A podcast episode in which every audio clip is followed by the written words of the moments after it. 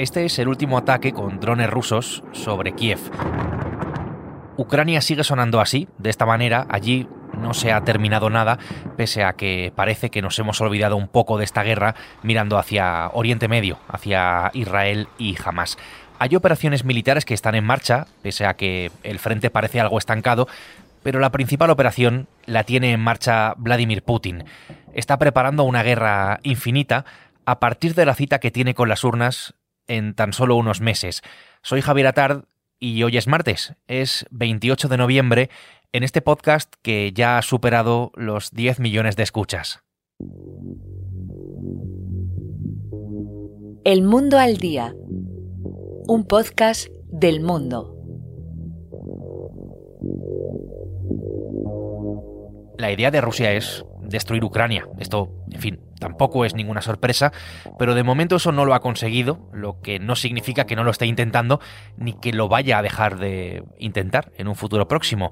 Aquí hay algunas cuestiones que son absolutamente clave para entender lo que está pasando y lo que está por venir también, que quiero repasar con el reportero de la sección de internacional Alberto Rojas, que como sabes está cubriendo la guerra. Alberto, ¿qué tal? Bienvenido. ¿Qué tal, Javier? ¿Qué tal? Y también con Xavier Colás, que es el corresponsal del mundo en Moscú. Hola Xavi. Hola, muy buenas Javier. Desde el ataque terrorista de Hamas a Israel a principios de octubre, todos los focos han girado hacia allí. Parece que hemos olvidado, al menos en parte, este asunto, ¿no? Al que tanta atención le habíamos estado dedicando, le hemos estado prestando en los últimos ya casi dos años. Alberto, tú que conoces bien lo que está ocurriendo en, en Ucrania, ¿En qué momento ahora mismo se encuentra el frente? ¿Está consiguiendo Ucrania recuperar parte de ese territorio ocupado por Rusia o está más bien estancado, que es, eh, por otra parte, lo que parece desde la distancia? Pues mira, la guerra de Ucrania ha salido un poco de los titulares de los telediarios y en general de los medios, sobre todo desde que empezó la guerra en, Israel y Palestina, pero eso no significa que no siga su lógica escalatoria. Es decir, estamos en ratios de bajas probablemente los mayores de toda la guerra desde el principio. Eh, sobre los avances o, retrocesos, pues ha habido muy pocos realmente. ¿Por qué? Pues porque los ejércitos están chocando en una línea del frente que casi no se mueve. Digamos que estamos en una situación muy parecida a la que se vivió en la Primera Guerra Mundial durante los tres o cuatro años que duró en el frente francés. Ese entramado de trincheras en el cual mm, para que un ejército lograra avanzar unos cientos de metros debía perder miles de soldados. ¿no? Pues ahora mismo no existe una tecnología o una estrategia capaz de romper esa situación de estancamiento que vemos en el frente y que sí que fue capaz de romperse, por ejemplo, en Gerson y en Kharkiv pues aproximadamente hace un año, donde a los rusos Ucrania les pilló por sorpresa y no les dio tiempo a preparar las defensas. Pero ahora mismo, con el entramado de trincheras que hay y con todo plagado de minas, pues los avances son mínimos.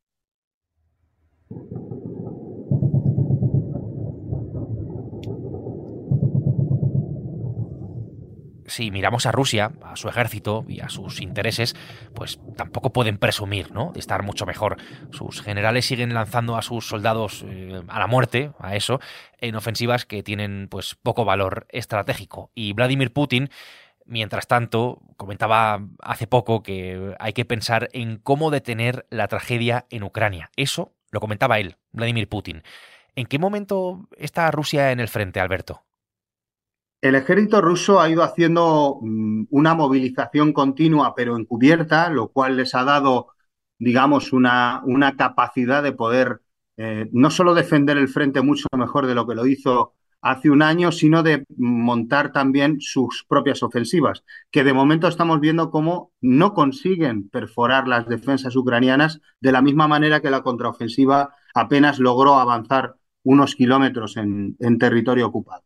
Ahora mismo los rusos están apretando mucho por la ciudad de Abdivka, que está al norte de, la capital de Donetsk, pero mm, los ratios de bajas están casi a mil soldados al día en ese intento de asalto. Han avanzado unos cuantos cientos de metros en algunas direcciones, pero es que ya llevan aproximadamente eh, por visualización de, fuentes abiertas unos 200 blindados perdidos en esos asaltos para muy poco territorio avanzado. Es decir, probablemente acaben por tomar la ciudad dentro de unos meses, como ya lo hicieron con Bakhmut, pero es una población de escasísimo valor estratégico en la que van a poner la vida de muchísimos militares mm, un poco pues de manera de la manera en la que Vladimir Putin hace las cosas que es sin importarle demasiado la vida de sus propios soldados, ¿no? Вводя санкции против российского банковского сектора, Запад не учел, что банк это не кубышка с деньгами, а часть экономики, которая отражает ее состояние. Vamos a mirar a Rusia directamente, no en el frente, sino dentro del propio país, lo que ocurre mientras eh, sus soldados están muriendo en Ucrania. Xavi, lo primero, ¿cómo está Rusia ahora mismo internamente? Bueno, pues mm, recientemente se ha conocido que Putin ha firmado una ley que suspende la indexación, una indexación del 4%, de acuerdo con el coste de la vida de los salarios de los funcionarios públicos, excepto los de las fuerzas de seguridad y los militares.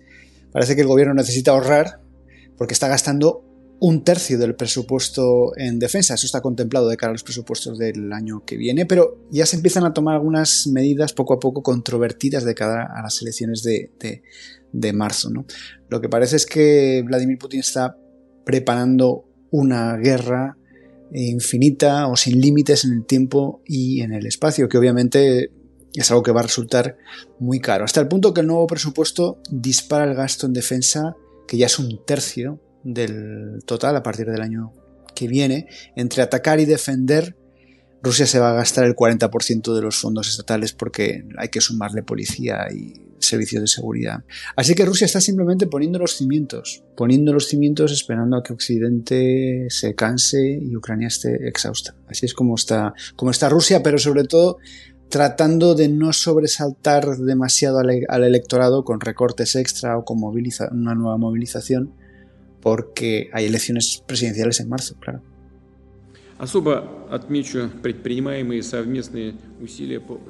Rusia es un país con una oposición poco menos que decorativa y perseguida, con un partido único de facto, una democracia virtual sin una separación de poderes clara y real, donde estaba prohibido hasta hablar de guerra y donde el derecho a manifestación, pues bueno, ya hemos comprobado, ¿no? En lo que en lo que termina. En marzo de 2024, es decir, en tan solo unos meses, hay unas elecciones presidenciales allí para un mandato, por cierto, que es de seis años y no se contempla nada que no sea una victoria de Putin. No, todo el mundo da por hecho que por supuesto Putin ganará sin ningún problema. De hecho, incluso desde el Kremlin se ha filtrado alguna vez el porcentaje que se, que se espera, ¿no? Pero mm, está por ver, por ejemplo, la participación y qué va a ser capaz de hacer esta vez el gobierno para mover a la gente a votar. También sabemos que están buscando rivales viejos para que Putin parezca joven. Tiene 71 años, va a cumplir 24 años en el poder el año que viene.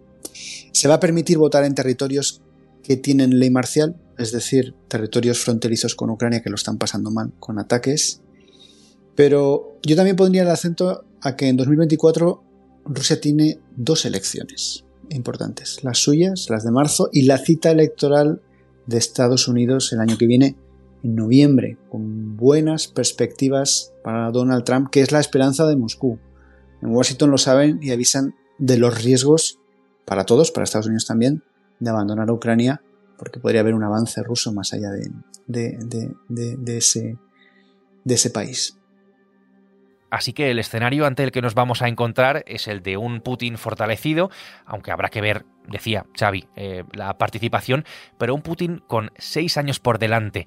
En marzo de 2024, con la guerra en marcha y con el tiempo corriendo siempre a su favor, como lo hace eh, siempre desde que comenzó todo esto, con todo eso encima de la mesa, Xavi, ¿para qué más va a tener fuerza Putin? Quiero decir, eh, podemos hablar de más gasto militar, de una guerra incluso más larga o planificada para ser mucho más larga, de una movilización eh, más grande. Va a tener muchas bazas sobre la mesa, sobre cosas que hasta el momento las ha posibilitado legalmente, pero no las ha ejecutado. Por ejemplo, una nueva movilización. Ya están listas las herramientas administrativas para hacer una movilización mejor de la que se hizo el año pasado, con más eh, puntería, buscando a la gente que se necesita y con más sigilo, haciéndola por procedimientos informáticos, más difícil de esquivar, porque llega directamente al portal de servicios públicos de Internet que tienen todos los rusos, el, Gosuslugi, y más eficaz porque les encierran el país en cuanto reciben electrónicamente la citación. Incluso tendrían problemas para escaparse en el exilio interior, porque eh, saltaría la rama cada vez que tuviesen que ir a, a un centro de salud o intentasen renovar el carnet de conducir, etc. Es decir, la nueva movilización está muy bien preparada, muy bien pensada, mucho mejor que la primera, y sin embargo no se ha hecho. En marzo, cuando Putin tenga seis años por delante, y ya con todo el poder entronizado ya, para siempre hasta prácticamente donde llegan sus límites biológicos, Putin va a poder hacer la mencionada movilización, o tal vez una represión mayor a los medios de comunicación, o cerrar también YouTube. Se va a poder, por ejemplo, perseguir a los que se marcharon, que hasta el momento se les ha tolerado. La gente ha seguido trabajando en remoto desde otros países sin que se le moleste demasiado. Hay muchas cosas que se pueden llevar a cabo y de momento el presupuesto es la principal herramienta para prolongar la guerra, pero es posible que haga falta apretarse el cinturón también desde el punto de vista político, desde el punto de vista de represión y desde el punto de vista de movilización.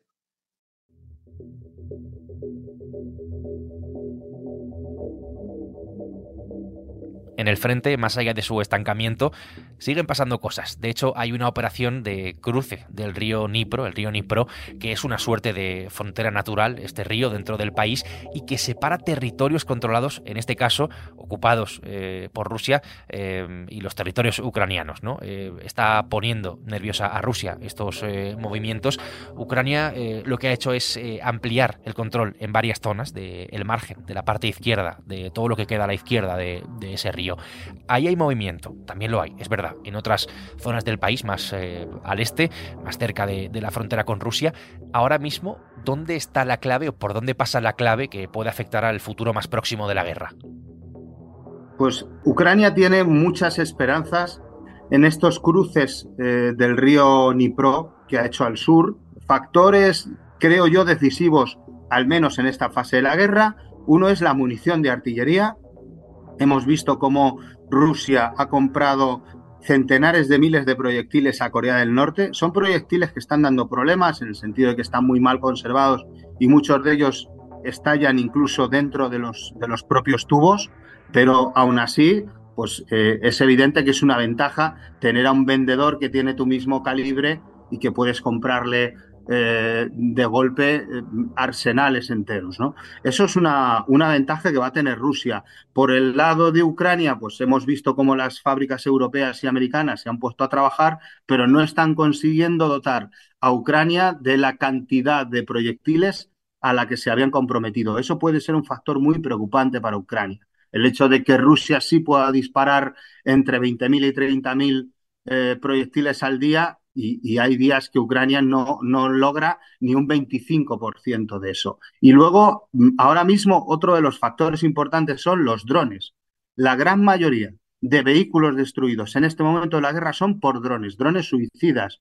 Son drones baratos, comprados en AliExpress, por ejemplo, a unos 500, 600 euros, a los que se coloca una cabeza explosiva y se lanza contra un vehículo blindado o, o cualquier otra cosa, un radar, un lanzamisiles, lo que sea, y, son capaces de destruirlo. O sea, ahí vemos eh, cómo una, un, cacharro de unos 600 eh, euros puede destruir un carro blindado de millones de, de dólares, por ejemplo, ¿no? Más allá de lo que pase en Ucrania y del afán, de ese afán destructor, ¿no? de ese país que tiene Rusia, Moscú da también otras señales, señales de sus pretensiones, de sus ambiciones, más allá de sus fronteras. Hay voces en Rusia, como la del expresidente y actual número dos del Consejo de Seguridad de Medvedev, hablando de Polonia como enemigo histórico de Rusia. Con lo cual, eh, vemos que el desafío no cesa, Xavi. No sé si puede llegar a afectar a la larga a más países, además de Ucrania. Pues Moscú sigue dando señales de que después de Ucrania amenazará a Europa Central. la soberanía de Ucrania y de otros países de Europa Central se considera ya abiertamente como una anomalía. Si escuchamos a la línea oficial rusa, a las televisiones estatales, etcétera, etcétera. Y la apuesta a medio plazo es que llegará el cansancio o el desistimiento occidental mm, tarde o temprano y será el momento de ir más lejos. La segunda fase, decía, es amenazar a miembros de la OTAN en el vecindario de Ucrania yo creo que no a pesar de que estén en la OTAN, sino precisamente porque están en la OTAN. Una concesión de estos miembros ante las amenazas o un choque armado menor, pero sin intervención de la OTAN, supondría una quiebra mm, técnica de la alianza, una quiebra en su confianza.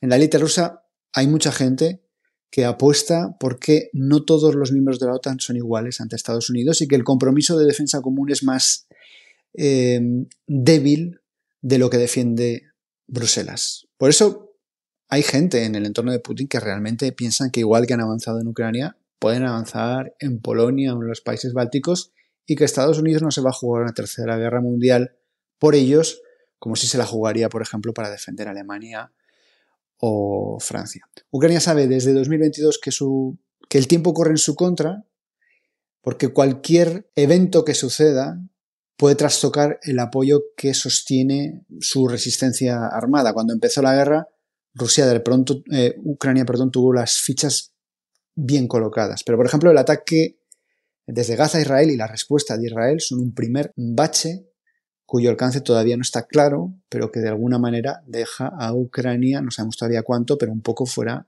de foco. Así es como están las cosas. Alberto y Xavi, hacía tiempo que no, que no hablábamos. Gracias por estar hoy en el Mundo al Día. Gracias a ti. Un saludo y hablamos pronto. Un abrazo.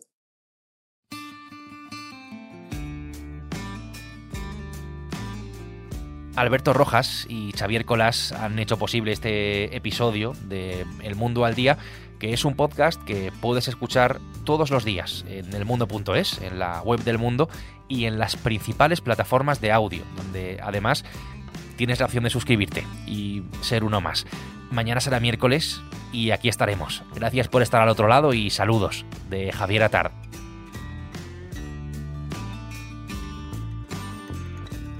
Has escuchado El Mundo al Día, un podcast del mundo